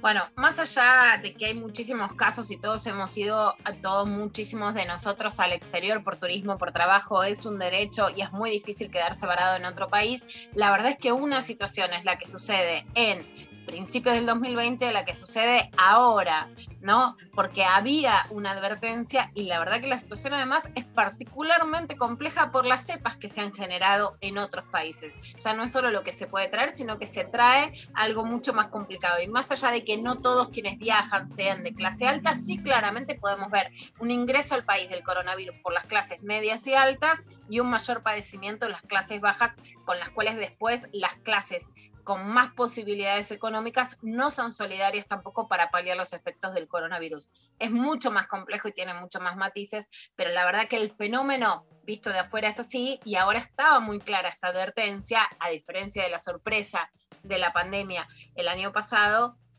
y se vuelve a dar la exigencia de que el Estado pague los hoteles, las repatriaciones, etcétera, a nivel masivo, que, que, son mucho más complicadas en este caso, no solo por lo que implica que el Estado las costee, sino por lo que implica el riesgo de la masificación de estas nuevas cepas. Vamos a escuchar ahora a una amiga, una compañera, a una actriz, diseñadora de las bombachitas, está trabajando en IP, Vale Licciardi es una de las grandes referentes trans y va a hablar hoy sobre el 31 de marzo, el Día de la Visibilidad Trans. Junto a Casa Brandon, en el Día de la Visibilidad Travesti Trans, vamos a presentar un programa que se llama Con Voz Traba, donde seis feminidades, travestis y trans se juntan a hablar de lo que saben hacer. Música, pintura, fotografía. No es visibilizar voz, sino más bien resignificarlas, sobre todo porque la desigualdad de las personas travestis y trans no está en la invisibilización, sino más bien en su denotación. Hay imágenes que no existen de nosotras y por eso es que yo tomé este rol como directora para poder mostrar esa otra manera de existencia. Durante seis capítulos, Andrea, Cintia, Sol, Luz y Gala van a construir una idea colectiva acerca de cómo cambiar la pesada herencia que recibimos de vulneración de derechos y acceso históricamente para nuestra población travesti trans. La idea es poner en valor toda esa experiencia para cambiar el imaginario cultural donde solo se nos reconoce a las personas trabajadoras sexuales. Espero y deseo que nos puedan acompañar hoy miércoles 20 horas en el canal de YouTube de Casa Brandon y nos puedan hacer ese piecito del que tanto nos habla siempre Luciana Pequer. Un beso grande. Bueno, genia total, vale Lichar de hacernos piecito entre todas y muchas más a las personas travestis trans, en donde ese piecito se tiene que multiplicar. La cita es hoy en el canal de YouTube de Casa Brandon, un enorme lugar donde muchas pudimos empezar a escribir, a leer, a conocernos y que la pandemia nos vuelve a recluir, entonces mirémonos por YouTube. Y Viviana Canosa, hablábamos antes del coronavirus, sabemos que hizo uno de los episodios más cuestionados en la televisión, ¿no? Al tomar directamente uno de los líquidos que se decían que servían para el coronavirus y que afectó a otras personas por repetir esta, esta misma escena. Y es Viviana Canosa. Es un momento muy complicado porque, por un lado, el país está intentando tomar restricciones que no se asimilen a la cuarentena absoluta en todo el territorio y de total restricción. No vemos en la calle, y eso es claramente, ni que los protocolos se cumplan, ni que haya agua, jabón, alcohol en gel sobre las mesas, etcétera, ni una autorregulación que digamos, bueno, aprendamos a convivir con el virus, pero la verdad que sentimos que más o menos la sociedad se autorregula. Y el problema puede tomar medidas que tenga que tomar sean mejores que las del año pasado y que tengan todas las críticas que tengan que tener, porque haya una oposición que ponga en riesgo la salud de los argentinos. Sin lugar a dudas, hay comunicadoras que ponen en riesgo esta salud y una es Viviana Canosa gente lo podría soportar? Me parece como muy absurdo, muy infantil, y como ya lo pasamos, digo, así como se reúnen con infectólogos, ¿por qué se reúnen con gente normal? Esto que le digo es sentido común, yo no soy científica, claramente quedó expuesto. Usted me entiende que es médico, no sé si es tan complejo. No, está bien, pero eso no, no, pero no quiere decir que funcione lo que vos dijiste. Pero usted no siente que esta amenaza que nos dicen todo el tiempo que nos vamos a quedar sin las camas y los respiradores como si uno tuviera la culpa de algo, no es generar un montón de pánico en la sociedad. Ayer lo veía al jefe de gabinete con la ministra. Yo sí veo que hay un relajamiento total de, la, de, la, de las normas de distanciamiento. ¿En serio lo ves? La gente necesita tener una vida. Y ya ni hablo del mundo, el argentino, el ciudadano de a pie. ¿Qué le pasa a esa gente por la cabeza? En situaciones de crisis, toda aquella persona que esté psicológicamente eh, con algún problema, por supuesto que se le agrava. A eso le puede sumar la mortalidad por otras enfermedades, la deserción escolar. Esas son las consecuencias de una Bueno, Viviana Canosa estaba hablando con un médico, pero decía, bueno, como esta idea de este país de infectólogos nos amenazan con que el país se quede sin camas, claramente en otros países de Latinoamérica está pasando, hay otros países de Europa y Estados Unidos en donde ha pasado lo peor porque han podido comprar más vacunas porque la desigualdad en el reparto de las vacunas generó situaciones completamente distintas, aun cuando Europa viene de pasar una segunda ola y ha tenido restricciones que se pueden mejorar seguro, pero que el Estado tiene que intervenir frente a una pandemia que además está recrudeciendo en el mundo y en la Argentina, no solamente por la llegada del frío, sino por estas cepas, es claro, y es claro también el lugar que están jugando estas, estas comunicadoras como Viviana Canos. Ahora vamos a escuchar a Janina Latorre en Los Ángeles de la Mañana. ahí? Vi el, vi el, eh, el detalle en. Ay, qué mal que estoy. Me Vamos, vos podés. Vamos, ¿no? Este, me mató el, la constipación del corazón. Bueno. Cambié contractura por constipación. No, este, vi el detalle en, en el menú, ¿no? guion? En el guion. Ay, Dios, alguien que lo ayude. En el guion y digo, ¿qué habrá pasado? Ahí está.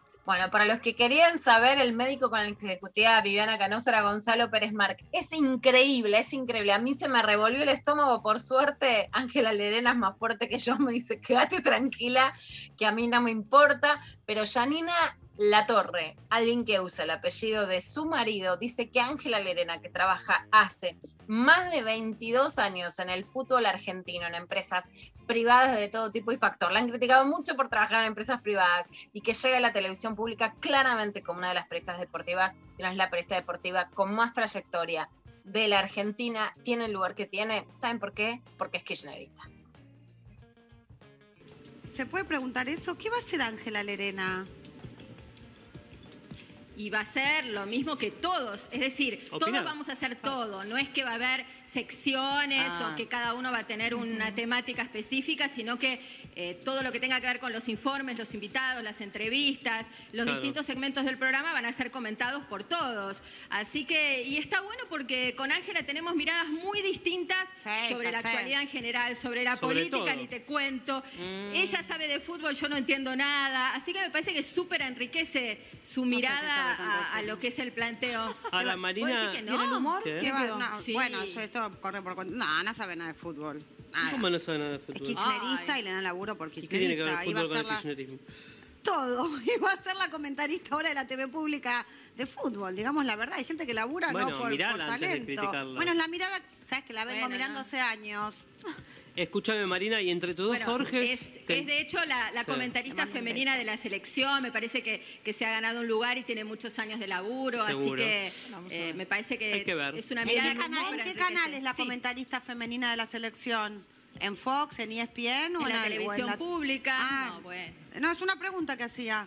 No, yo, yo no entiendo Capciosa, nada. capciosa. Yo, digamos, Es como los que laburan en por- C5N, por me hago cargo lo que estoy veo. diciendo. Bueno, escúchame, Marina. No, no, o sea, yo no, no había escuchado esto y estoy muy mal. Ahora me enojé y tengo ganas de romper todo. Hay muchas ganas de romper todo. La conocí Ángela Lerena trabajando en crítica en el diario de Jorge Lanata. No la, no, no la conocí desde antes. Era, por supuesto, la periodista estrella de la sección de deportes. Jorge Lanata es el sex symbol de Janina Latorre. Si no sabía nada de fútbol, no estaría trabajando ahí. Empezó a trabajar en Teis Sports, una empresa muy cuestionada, privada, de deportes, más de 20 años de trayectoria, miles de partidos de fútbol, miles de bancos, miles, eh, miles no porque no hay tantos, pero digamos, muchísimos mundiales cubriendo Ángela Lerena. Es una vergüenza el cuestionamiento a las mujeres que llegan con nombre propio, con trayectoria propia y por vocación y por talento propio después de tanto esfuerzo. Y de nuevo, cuando atacan a una, están atacando a que muchas otras mujeres puedan llegar a los mismos lugares sin ser la esposa de. Pero aparte, a mí me agarra algo. Voy a retomar eh, lo que decía el oyente que nos mandó el audio, de no querer pensar todo lo malo de una persona de una, pero, o sea, como que hay una parte mía que dice, eh, quiero prender fuego todo, y hay otra parte que dice, bueno, es un programa, ¿no? De chimentos, donde necesitan hacer bardo, como que- que puede haber una parte de, eh, bueno, digo esto porque hay que picantearla y generar, ¿no? Eh, Titulares y no sé qué, pero más allá de, o sea, ni, ni- ni con eso me, me- me- me quedo como...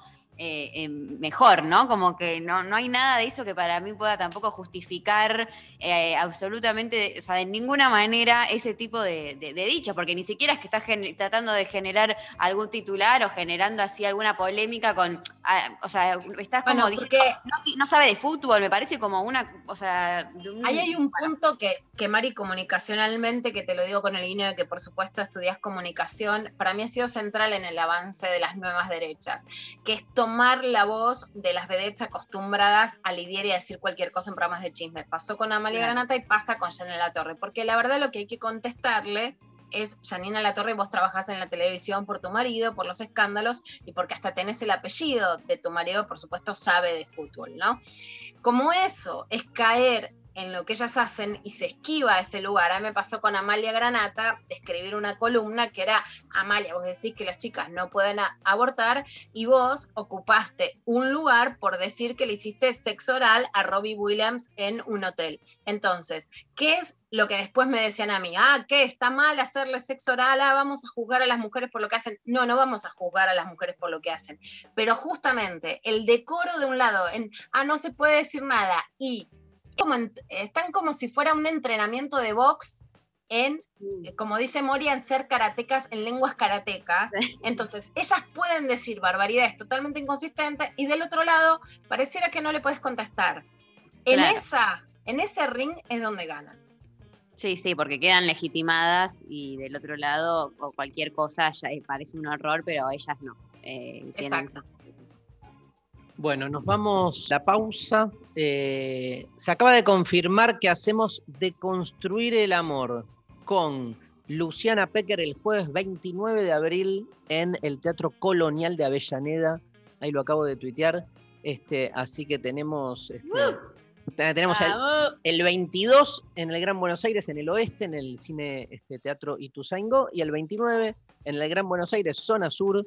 Este, acá Pablo González dice muy lindo teatro, es cierto, yo estuve con Felipe Piña hace unos años este, haciendo un par de eventos, está excelente y muchas ganas de visitar Avellaneda, tierra de Racing, de Independiente. de- Entregate unas entradas, gato. Vamos, sorteos para Bahía Blanca, para Avellaneda, para Ituzaingó. ¿Quién quiere? Pidan. Díganle a Darío que entregue entradas. Ustedes saben, yo soy Miss Comodín. Eh, no, básicamente no, porque este, todavía, digamos, las entradas, las invitaciones no están habilitadas. Bueno, está bien. Pero necesitamos que nos llamen, que nos digan, queremos ir a Bahía Blanca, queremos ir a Ituzaingó, queremos ir a Avellaneda, llamen al teléfono, manden WhatsApp, escriban por el Instagram, digan, queremos entradas para Avellaneda, Ituzaingó y Bahía Blanca. Bueno, este, y las pueden comprar, ¿sí? Las entradas, porque este, nada, este, es nuestro trabajo, básicamente. Eh, ¿Cómo se come? Por tu entrada, las de mm, el Colonial y, y Tuzaingó por el sistema Tu Entrada, o calculo que en los teatros. También, y Y Platea Oeste, eso me lo aprendí, Platea Oeste. Platea Oeste es nuestra, nuestros amigos, nuestros amigos de Platea Oeste, que es este. Eh, sí, dejamos el link en las redes. Dale, Sofi. Flyers y en Bahía estamos en el Teatro Plaza, ¿sí? Ahí este, a una cuadra de, de la plaza.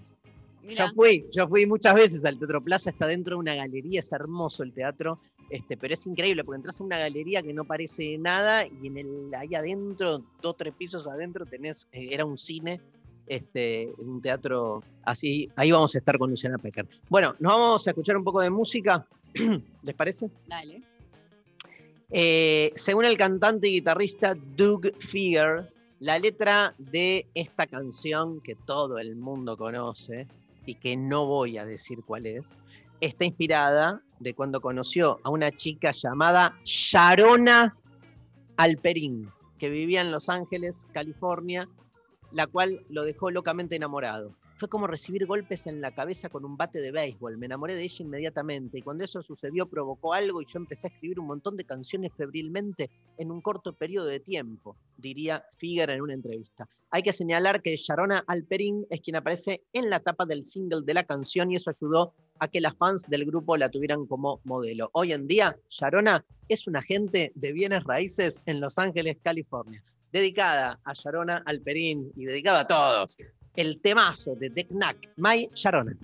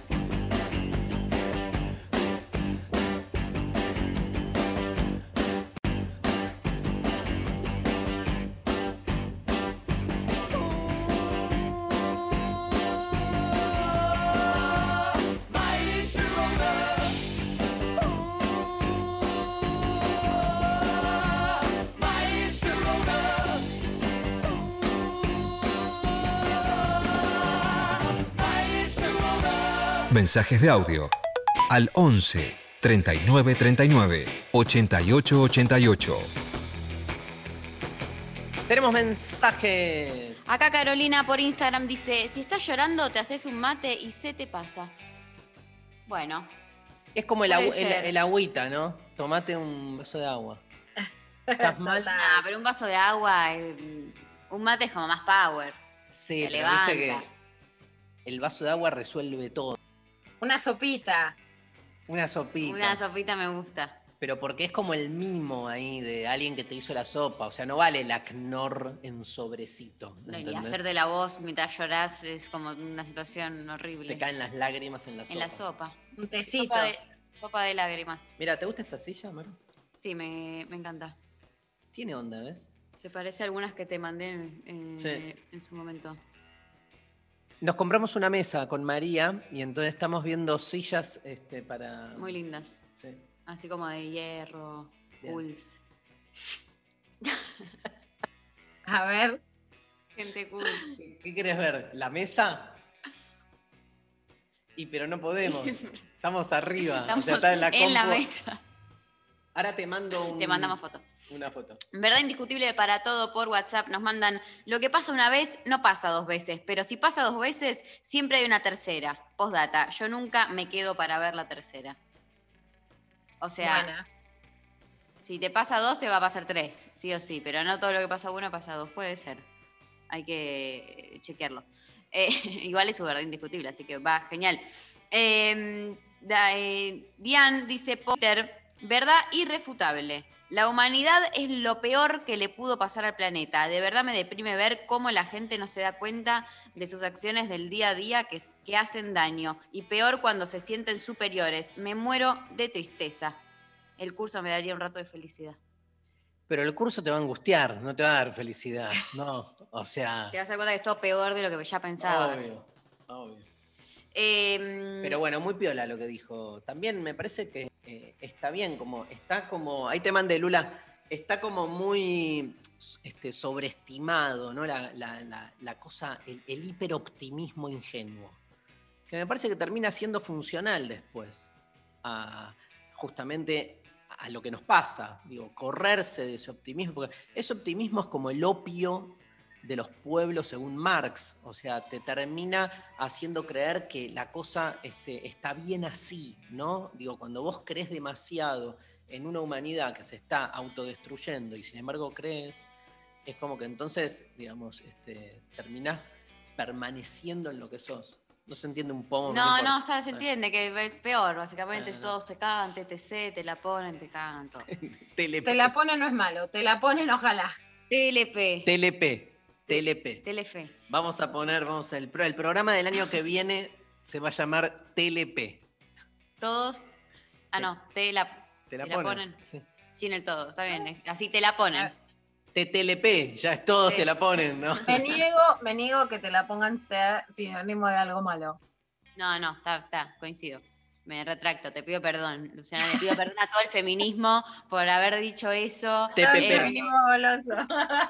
TPP, ¿Qué es TPP? te pido perdón. no, es, si no te gusta todo mal, si no, ok, bienvenido. TTC, TLP, TPP. Te la, te la S, te la secan. TLS. TLS. Te, te la seca. Em, por Instagram, Mariana dice: mi verdad, mi verdad indiscutible es que todo lo que das, vuelve. Bueno. Lindo, sí, más. Sí, igual, digamos. Vos ves a los grandes malvados de la historia y nada, murieron felices. ¿viste? El mal siempre gana. M- Yo tendría que ser la optimista, chicos, pero hoy recibí mensajes del fascismo argentino, de la fuerza, de tipos de la fuerza aérea amenazándome. Hoy no estoy en medio optimista, no puedo ocupar ese rol. Tenés que escribir en y te, te ataca el fascismo mundial. Por lo menos que no sea argentino, ¿viste? Vas Que por sea todo. BS. Bueno, basta, ya no puedo, o sea. BCG que era. No sé. La vacuna. Una marca. Em, Bautista por Instagram dice que el amor siempre duele. Ah, y que mi ex no era para mí. Bueno, el amor siempre duele y tu ex Bueno, no para vos. siempre Mirá. duele. Tu ex, si era o no era para vos, nunca lo sabrás. Lo cierto es que como no estás con tu ex, no era para vos, punto. Digamos, este, y uno tiene que autoconvencerse, si no quedás melancólicamente aferrado a una historia que ya no está. Eh, por WhatsApp nos llega, hola intempestives, la única verdad absoluta es la muerte, lo demás es decorado, jaja, besos. Bueno, estamos conmemorando la resurrección de Cristo, ¿no? Que vendría como a... Cagarte eh, tu verdad absoluta. Eh, me gustó. El decorado que- se calla, decorado, el decorado se calla. El decorado se calla. Eh, Memoria. obvio. O hay una de Mirta que a mí me, digamos que yo creo que, que no es buena, pero que tiene razón también, ¿no? Si te ven mal, te maltratan. No me gusta.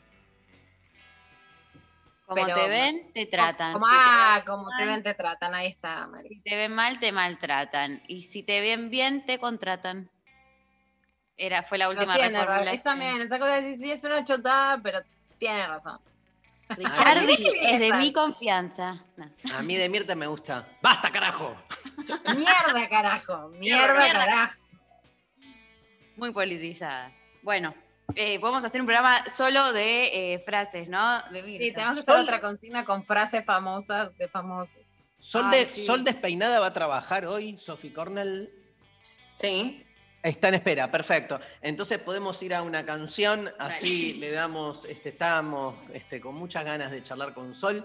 Vamos a escuchar este, a los divididos, ¿sí? Señor Pablo González, Capo Capón, en lo intempestivo por la Nacional Rock.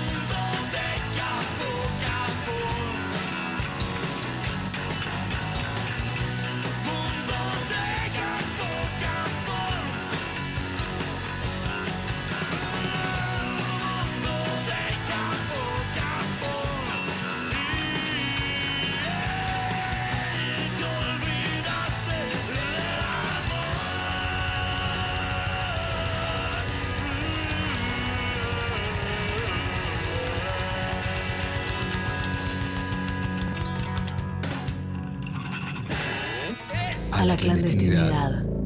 A la clandestinidad. ¿Para qué ser un puro nombre ocioso en este mundo? Mejor ser y hacer. Hacer y ser. Desde el anonimato más plural. Y ahora, en devenir. Deseo reír a carcajadas. Todes. Todos. Todas. Reír. Reír. Radio. Escucha. A la escucha. Escucha. 937. Nacional Rock. La mesa está servida. Hola, ¿qué tal? Divertirse a la tarde está asegurado. Hola. ¿Qué tal? Lunes a viernes de 13 a 16 con Calu Bonfante y Nati Carulias. ¿Qué tal? ¿Qué tal? Hola, ¿qué tal? Hola. ¿Qué tal? Hola. ¿Qué tal? Por 937 Nacional Rock. Hace la tuya. Comienza el tiempo, tenemos todo para hacerlo. Llegó Correo Compras, la nueva plataforma online de correo argentino. Vos sabés, dar es recibir. Compra como nunca, recibí como siempre. 937 Estamos en Twitter. Arroba Nacional Rock 937.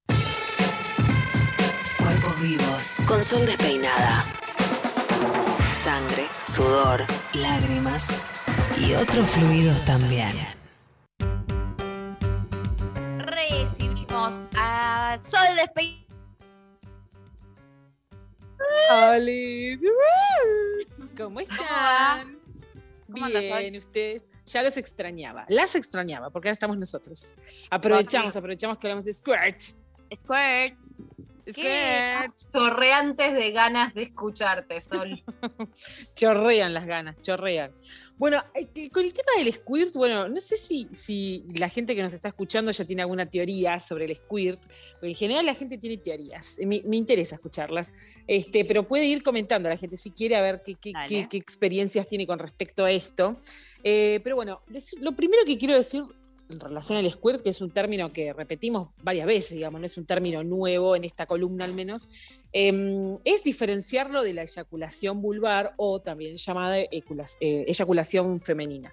Estoy Por si cansada, alguien basta, nos escucha basta ahora, de que- Sol, es cuando ves un video que una mujer acaba, una persona con vulva y da un chorrazo. Como que no es una acabada que te la notas en el orgasmo, sino que es vino el Para chorro. afuera. Sale, sale un, Exacto. Sale, ¿no? Un catarata. Un líquido. Sí, exactamente, sí. O sea, lo primero que, que- ahora vamos a, charlar con más detalles, ¿no? De qué se trata el squirt, pero lo primero que sí me parece importante es como aclararle a la gente que no estamos hablando de la eyaculación vulvar, o sea, de la vulva, o de la eyaculación femenina, como también se la llama. O sea, saquemos la idea de la cabeza de que son lo mismo, de que son dos cosas iguales. El- digamos, en- entre las personas eh, o grupos de personas que hablan de la sexualidad, hay como una pelea y un puje entre las personas que dicen que, que el squirt es, una- es un tipo de eyaculación y las personas que decimos que no. Pero bueno, digamos, no es una pelea, digamos, para agarrarnos de los pelos, simplemente grieta? no coincidimos. Bueno, muy bien, sí, iba a usar ese término. Acá hay una grieta que te digo que eh, si hay lucha en el barro, eh, ya me estoy preparando. Bueno, ¿Y qué sucede, digamos? La industria del porno, como siempre, o sea, ya arrancamos así, digamos, ha popularizado el squirt de alguna manera como para posicionarlo como un tipo de eyaculación, digamos, que, digamos, que desde, desde lo visible, desde, desde el espectáculo, sí, de alguna manera intenta esto, ¿no? Espectacularizar femenino la eyaculación vulvar, simplemente a, lo- a los fines de, la mirada de, los varones, de los hombres, una mirada hetero- heteronormativa, ¿no? De, lo espectacular que puede llegar a ser un orgasmo femenino, está bien, un orgasmo provocado por un hombre, ¿no? Digo, siempre en esos términos, ¿no? Pero en realidad, digamos, lo que sucede es que el squirt como un fenómeno, digamos, es un fenómeno que se desarrolla en la uretra. Eh, para quienes no saben, digamos, la uretra es ese conducto que le continúa a la vejiga, está bien, por donde se va a eliminar la orina. ¿Qué significa esto? Este líquido que aparece y que sale a chorro, está bien, de la vulva, eso es correcto, sí, de la vulva sale. Pero bueno, la vulva tiene distintos sectores, distintos elementos, distintos agujeros, ¿está bien? Que siempre es un tema, ¿no? El tema de los agujeros es como una cuestión que vamos a estar en el año 3000 y vamos a seguir explicando los agujeros de la vulva. No entendemos bien por qué. O sea, en el cuerpo humano hay dos partes del cuerpo nada más que tienen agujeros, que son la cabeza y la pelvis. O sea, no, hay otro lugar con agujeros, al menos no naturalmente. Este, y los de la cabeza ya los entendimos, ¿no? Oreja, los orificios de la nariz, la boca, los ojos, y en la pelvis hay todo un misterio. Bueno, ¿qué pasa? O sea, en la vulva sí existe un orificio, ¿no? Que es el orificio uretral por donde sale la orina, ¿sí? Que eso está hacia adelante con respecto al orificio de la vagina. Eh, lo que se hizo un estudio, ¿sí? En donde se puso, digamos, se, primero se evaluó ese líquido que, salía, digamos, se evaluó cu- cuál era su contenido, y bueno, se descubrió que tenía varios contenidos y componentes que son típicos de la orina, entre ellos la creatinina, que es como un, un- un elemento muy, muy elemental de la orina. Y después de eso, lo que se hizo fue, este, digamos, hay un estudio bastante conocido que no se hizo hace mucho tiempo, en el que se contrató a actrices pornos e incluso también a eh, eh, mujeres, digamos, que se dedicaban al trabajo sexual, se les pidió que se masturbaran para poder de alguna manera conseguir este squirt. Eh, y se les puso un catéter, por supuesto lo que estoy contando, digo lo que se disfraza de ciencia, pero en realidad simplemente, o sea, no dejan de ser otros métodos de tortura más. Se, introdujo un catéter en, en la uretra para poder, digamos, ver si ese líquido efectivamente salía de la uretra y poder, poder tomar esa muestra sin que se contamine con, con el afuera cuando salga. Y bueno, efectivamente cuando se hace este estudio, digamos, este se, se- comprueba que este líquido, si el líquido del squirt, este, de este fenómeno, sí sale de la vejiga, se despide por la uretra, por lo tanto es orina. Es orina más diluida, eso es lo que todavía no, no- no se puede explicar. Y el fenómeno, digamos, o sea, como el origen de esto, básicamente, digamos, la única explicación que se le da es durante, durante la ceremonia sexual, estas personas obviamente guardan, eh, se van acumulando eh, orina en su vejiga, como cualquier persona que está un tiempo sin ir al baño, sin orinar, que vas acumulando, para eso es una bolsa, para, para guardarlo justamente. Y en el momento del orgasmo, que se afloja de alguna manera, o hay, contracciones y relajaciones de los músculos del piso de la pelvis, em, en ese momento, digamos, por así decirlo, se aflojan como ciertos esfínteres y en particular los esfínteres relacionados a la uretra se abren y dejan, dejan salir como a chorro este, ese líquido que no deja de ser orina. La pelea es de que hay mucha gente que dice, no, está bien, sí, eso es una, eyaculación. Yo creo que hay como un intento, un capricho de querer como, de querer que los cuerpos vulvados este, tengan como algo parecido a los cuerpos con pene, ¿no? Como hay, pero yo siento que es un capricho ya, es como, como bueno, o sea, que, porque, que, no salga, que no salga esperma a, a chorrazos como si fuera una fuente, no significa que nuestros orgasmos sean menos, pe- sean peores, no sean tan buenos, no sean tan espectaculares. Hay un montón de otras cosas que, que- que nos pueden, eh, digamos, eh, caracterizar o que pueden caracterizar nuestros orgasmos o que pueden modificar la configuración de nuestra vulva y que pueden de- también espectacularizar eso. Digo, ¿cuál sería el problema? Bueno, yo creo que hay una corriente de, personas que, que- quiere como sí o sí. Como que cuando le decís, no, mira, es orina, ah, bueno, no, te quieren pelear a muerte, este, no, pero no puede ser, pero yo una vez lo tuve, bueno, una vez eso salió orina, pero no es algo malo. Eh, al contrario, el orgasmo fue tan bueno, fue tan fuerte, fue tan, fue, fue tan, la motilidad muscular fue tan, fue tan, tan impresionante que aflojó cierto esfínter. No tiene nada de malo, no es nada vergonzoso. Eso no tiene olor, no, no tiene color prácticamente porque es una orina muy diluida. Pero bueno, la entre la industria del porno y hay como ciertos grupos, digamos, de personas que constantemente es como, como bueno, a ver cómo podemos parecernos a, cómo nuestros, cómo, cómo nu- nuestra, nuestros orgasmos pueden parecernos, parecerse o superar a, digamos, son distintos, o sea, creo, creo en esa diversidad y, que- y que cada vulva va, va a tener su, su, La- su yo orgasmo que- cuando quiere. Sí. Sol. No, la, la clave es esto último que decís, ¿no? Pensar lo orgásmico desde la diferencia y no desde como que eh, está tan asociado patriarcalmente que el orgasmo supone un tipo de, supone un, un eyectar, supone un eyacular, que entonces se busca desesperadamente en la mujer un mecanismo similar.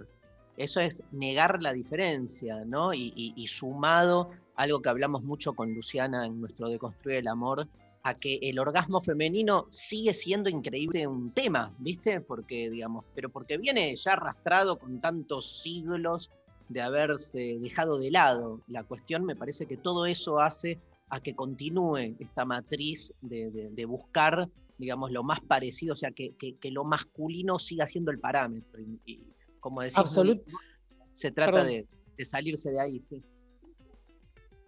Absolutamente, sí. Y también creo que, que, mm, es una lucha constante y también es, es un peligro que hay, hay profesionales que se dedican justamente a salud sexual y reproductiva que, ah, esto es algo, una opinión muy personal, que ustedes ya saben, digamos, cuál, cuál es mi tono de opinión, este, como que opino de una, de una manera poco amigable, pero a lo que voy es que se, que se comieron el cuento de eyaculación y- y venderlo como un tipo de eyaculación, como una cosa espectacular, para, para quienes trabajan de divulgar, eh, eh, digamos, eh, sexualidad y demás, el squirt vende como un montón, como, ah, bueno, la eyaculación, y en realidad, o sea, técnicamente no lo es. Existe un tipo, nadie dice que no exista un tipo de eyaculación vulvar o eyaculación femenina, como también se la llama, que, si mal no recuerdo ya la hemos tocado acá, o en algún momento, por ahí tengo un déjà vu y en algún momento ya la tocamos sí. acá.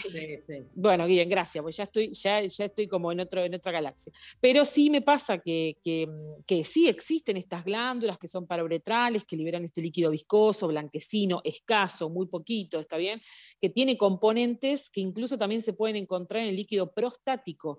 O sea, digo, ahí si uno quiere homologar, como bien decía Darío, digo, tenés para homologar, incluso ahí, pero desde, desde el punto de vista desde desarrollo embrionario, este, de cómo se han desarrollado esas glándulas. Pero el squirt lejos está eh, de ser una eyaculación, lejo- lejísimos está de eso. ¿Coincide con el momento del orgasmo? Sí, claro, porque hay una cuestión física, hay una cuestión de la configuración de la vulva y de cómo está dispuesta la uretra, la vejiga, eh, seguramente, o sea, tiene que ver más con eso que con otra cosa.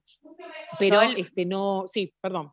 No, me acuerdo em, como de ver en un momento eh, muchas posteos o cosas dando vueltas en redes de ejercicios o cosas que podés hacer para el squirt, ¿no? Y como toda una cosa de, pero como Entrenamiento.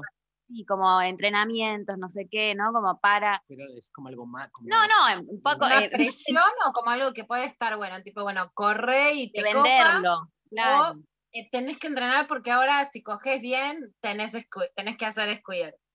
Claro, claro, en la línea esto que decía, de cómo garpa, ¿no? De que vende, de que entonces me acordé de, de- de una serie de posteos que, que vi en su momento de cómo entrenarte para escurtear y cómo eso parece eh, el lugar al que llegar.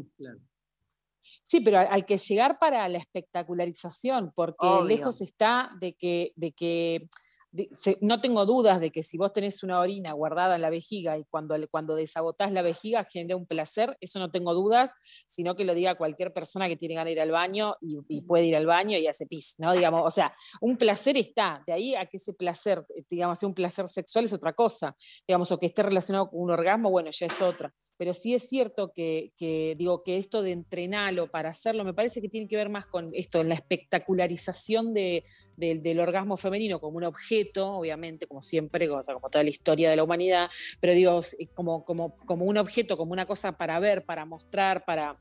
Como, como que está en la misma línea de decir, bueno, me compro una lencería erótica muy buena y sé hacer un squirt, como que siento que está en la misma línea. O sé hacer striptease, bueno, y también sé hacer un squirt, como que tiene que ver con un desempeño prácticamente de vedette, o sea, un desempeño teatral, como, un- como una, una cosa así, viste, actoral, más que con algo relacionado a, bueno, esto es lo que a mí me da placer y lo voy a hacer y, y- quiero entrenarlo porque quiero que me pase en ese momento. Pero bueno, digamos, es la eterna discusión y se va a seguir discutiéndose porque mientras sigan la industria del porno, digo, incluso a muchas actrices pornos eh, han, han contado que, que, si, que si pueden squirtear, digamos, o, o- o, digamos, les pagan mucho más, o sea, digo, tiene un valor en el mercado el squirt también y eso lo van a traducir a, a nuestra, a, la Claro. intimi- a la- a la intimidad de nuestras habitaciones, digo, ¿no? O sea, sin dudas, sin dudas. Sol, yo les contaba, te pongo en autos por las dudas, escribí una nota que era sobre una bobada, este chiste de Maxi López de ponerle o hacer un chiste de TikTok que se, que se hace en, en- otras escenas también, de tirarle agua y un huevo, que Maxi López lo hace con particular virulencia sobre su novia, su novia sueca, ¿no? Y ha generado, como vos conoces y te pasa, un montón de fachitos contestándome. Indudablemente, ¿no? Y me decían, por ejemplo, bueno, lo hace también una mujer o un varón, ¿no? Y ahí está la desigualdad de poder. Pero claramente estaba la idea de miren el lechazo que le pongo en la cara a mi novia, ¿no? Y el la huevada, y por supuesto era no solo que le hacía un hombre a una mujer, sino la virulencia, el fastidio, la ira, ¿no? La canchereada con la que lo hacía claramente, que era, miren cómo, o sea, asimilen una idea del lechazo, ¿no? En esto que vos decís, bueno, el squirt es decir, esto es como para los varones acabar, ¿no? Que es como le acabé en la cara a esta piba que es tan linda, ¿no? Y querer Sí. generar una contraparte con lo femenino. Es que para mí todo lo que sea como el, el- el- el- el chorrazo de algún fluido, digamos, como que yo creo que hasta debe tener alguna connotación, te diría, de, no sé, perteneciente al reino animal. Yo estoy- es algo que estoy imaginando en mi cabeza ahora, ¿eh? pero me imagino esto no solo como, como el, el perro que va y te mea un sillón porque que te está marcando su territorio, algo básico, ¿no? Que estoy diciendo. Claro, que va y, y te mea un, no sé, qué sé yo, un, un árbol, siempre el mismo árbol de la misma plaza, porque ya lo marca y qué sé yo. Digo, hay mucho de eso, incluso también, bueno, hemos hablado de que, de que durante los, digamos, los vínculos sexuales podía haber, este, digamos, alguien podía orinar sobre la otra persona, alguien podía defecar sobre la otra persona, o sea, todo eso puede ocurrir. Pero con, con el semen en particular hay- se ponen en juego como otras cosas, ¿no? Me parece también, y está este chiste todo el tiempo. De hecho, bueno, es- yo siempre cuento lo mismo, digo, yo an- antes de ver un pene de verdad, o sea, yo ya sabía cómo era, ya lo podía dibujar y nunca había visto uno, y era porque, en- porque salís a la calle y en las paredes están to- está todo dibujado penes eyaculando, te vas, vas al colegio, te sentás en la silla y hay dibujos de penes eyaculando, o sea, como que no lo vi, yo ya sabía cómo era. No, me lo podía imaginar o ya sabía lo que salía de ahí o algo por el estilo. Digo, pero está esta cosa aparte todo el tiempo de demostrar y, de, de- alguna manera como la humillación, ¿no? Me parece también de la sexualidad, eso me parece como algo también como, porque no me, no, me da, no me, no, me, no me huele ni a consentimiento ni me huele a juego, me huele más a, un territorio, a, a un chiste donde se ríe una sola persona y la otra tenés que estar ahí como medio un mueble, o sea, me da como esa impresión. Este, mm, pero bueno, no, sé, no, no lo vi, estoy opinando por sobre esto que vos me decís, pero no vi, igual tampoco sé si me muero de verlo, esto que me contás de Maxi López, que no dudo que debe ser un, un- creativo impresionante, un, pensador contemporáneo de nuestro tiempo, este, no tengo dudas de que se trata de una, de una creación, una cosa tremenda que me imagino que debe ser una, digo, o sea, horas elaborando ese chiste, no, no, no, no lo dudo, pero no lo vi. Pero supongo que, que- que será, tendrá que ver con algo con esto. Gracias, Sol. ¿Algo más? No, por favor. No, no, no, está bien, está bien, chicos, gracias. Algo más. No, no, está bien. Un squirt más más y volvemos. ¿Te quedó algo? más y volvemos. ¿Te quedó No, no, algo? nada. ¿Te quedó algo en la. Ahí. Me, me quedó algo en la vejiga. Voy a, voy a, eso. voy a escuertear un ratito y vengo. ¿Con qué? Voy a escuertear. ¿Qué se viene? ¿Un abril con qué temas? Eh, un abril con muchos temas. con muchos temas. Tantos que en mi mente ahora no entran. Pero muchos te le pida sol. Gracias, sí. Se ¿Qué te viene sexo La, oral. la frase del, del sexteo, ¿qué les gusta? ¿Qué quieren, ¿Qué quieren que les dé sol? ¿Qué quieren de sol? Acá María, María, María te va a pedir. Yo te voy a pedir que nos hables. ver. Por favor, por favor, que me encanta que nos hables de sexo oral y de zonas Uy, tremendo. Tremendo, tremendo. sabés del tremendo. tema. Sí, por supuesto que sí. No, o sea, porque me lo contó una amiga. Pero sí, vamos a hablar, vamos a hablar de sexo oral y vamos a hablar de, de- de las famosas zonas erógenas. Sí. La gente puede No. ir haciendo pre- sus preguntas. Sí, Ah, yo quiero pedirte un tema en algún momento Sí. del año. sí. Sexo en los Sí. animales me interesa. ¿Cómo es? Ok. Si es, si es parecido a lo humano, si no. Porque Sol es Sí. veterinaria. Y Claro. también. Tiene un perro. Y tiene un perro, ya eso es todo lo, lo necesario. Que la voy a castrar, así que tampoco es que, No. que la voy a castrar, así que te imaginarás que. Tengo otro. El sexo de los ángeles. Ay, Ok. qué más- El Va. sexo de los. Ah, ok. Lo vi- Estoy anotando todo, ¿eh? ¿Qué Sexo ¿Cómo, en yo tengo otra. ángeles. ¿Cómo era el sexo? Ya me olvidé. ¿Cómo era el sexo?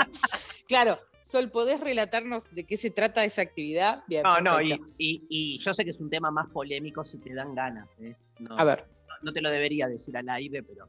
Ajá. No, que me, me interesa trabajar eh, la cuestión de la pornografía, ya como un tema de cómo se instalan matrices. eh, de- desde lo que haces vos, Sol, ¿eh? no desde Sí. una cuestión sociológica, sino más más médica, ¿viste? O sea, qué modelo de la... Me encantó que antes hablabas de la ceremonia sexual, ¿no? Cómo se pierde el rito en algún punto. Total. Se vuelve un- una industria, sí. Bueno, gracias. Bueno, muchos temas, muchos Muchos. temas. Para Vamos a empezar con los animales. Me voy a anotar al CBC de veterinaria, este, así arranco por ahí de año, este, en alguna materia veo algo, no, pero voy a investigar. Te- Pero- Tuve pero- miedo porque pensé que me ibas a decir sexo con animales. Y ahí Nah, pensé como, no. chicos, ¿estamos al aire? Ok, no, es entre. Pero Igual mientras estudias para el parcial de veterinaria, podés ir viendo Sí. porno. Así que Pero- una. Todo algunas junto. materias, algunas materias de veterinaria te las dan por equivalencia, por ser médico. Quédate tranca. Eh, seguramente, sí. Trato con el paciente, seguro que sí. Y después, o sea, todo, todo eso seguro que es lo mismo, viste que acá todo igual. Así que bien, perfecto. Bueno, de estos temas entonces serán tratados obviamente en mi querido programa de lo intempestivo. ¡Ja! Chau. Chau, mi amor. Adiós, adiós. Hay ganadores, ¿qué hay? Ay, podés creer que hay una ganadora que em, ya contamos, han dado el siguiente mensaje hoy que estuvimos tan de las siglas. Eh, mi verdad indiscutida es EAG, el amor gana, aunque no sea ni de forma inmediata ni sea lineal, pero para mí el amor al final siempre gana. Nos mandó Kaira, Bueno. que también es tu. Ganó el sorteo. Sí, Imagínate. Este, así que el amor ganó. ganó. Ganó tu amor, ganó tu amor. Ganó. Bueno, este. La producción se va a contactar para hacerle la entrega del acceso para el martes que viene, ya. Martes que viene arrancamos este, definiciones de la verdad. Verdad por correspondencia, verdad por coherencia, verdad pragmática, verdad hermenéutica y todo eso. Eh, ¿Nos vamos? Sí, Hasta el lunes. hasta el lunes. Bueno, buen descanso al equipo, ¿eh? un placer, este, como siempre, por todo el, el esfuerzo, el trabajo, Lali Rombolá, Pablo González, Sofi Cornell, el equipo de producción, toda la gente de la radio que siempre nos acompaña, un gran abrazo, los operadores técnicos, los que operaron hoy, un gran abrazo también, y mm, este, Lula Pecker, operaron el chino y Nazarena, Nazarena y el chino también, besos para ellos. Chao María. Chau, les quiero. Nos vemos el lunes. Nos vamos escuchando a Spinetta y los socios del desierto. Luis Alberto Spinetta para terminar. Bien arriba, ¿no? Bien arriba. Cuenta en el sol. Chau, chau. Chao.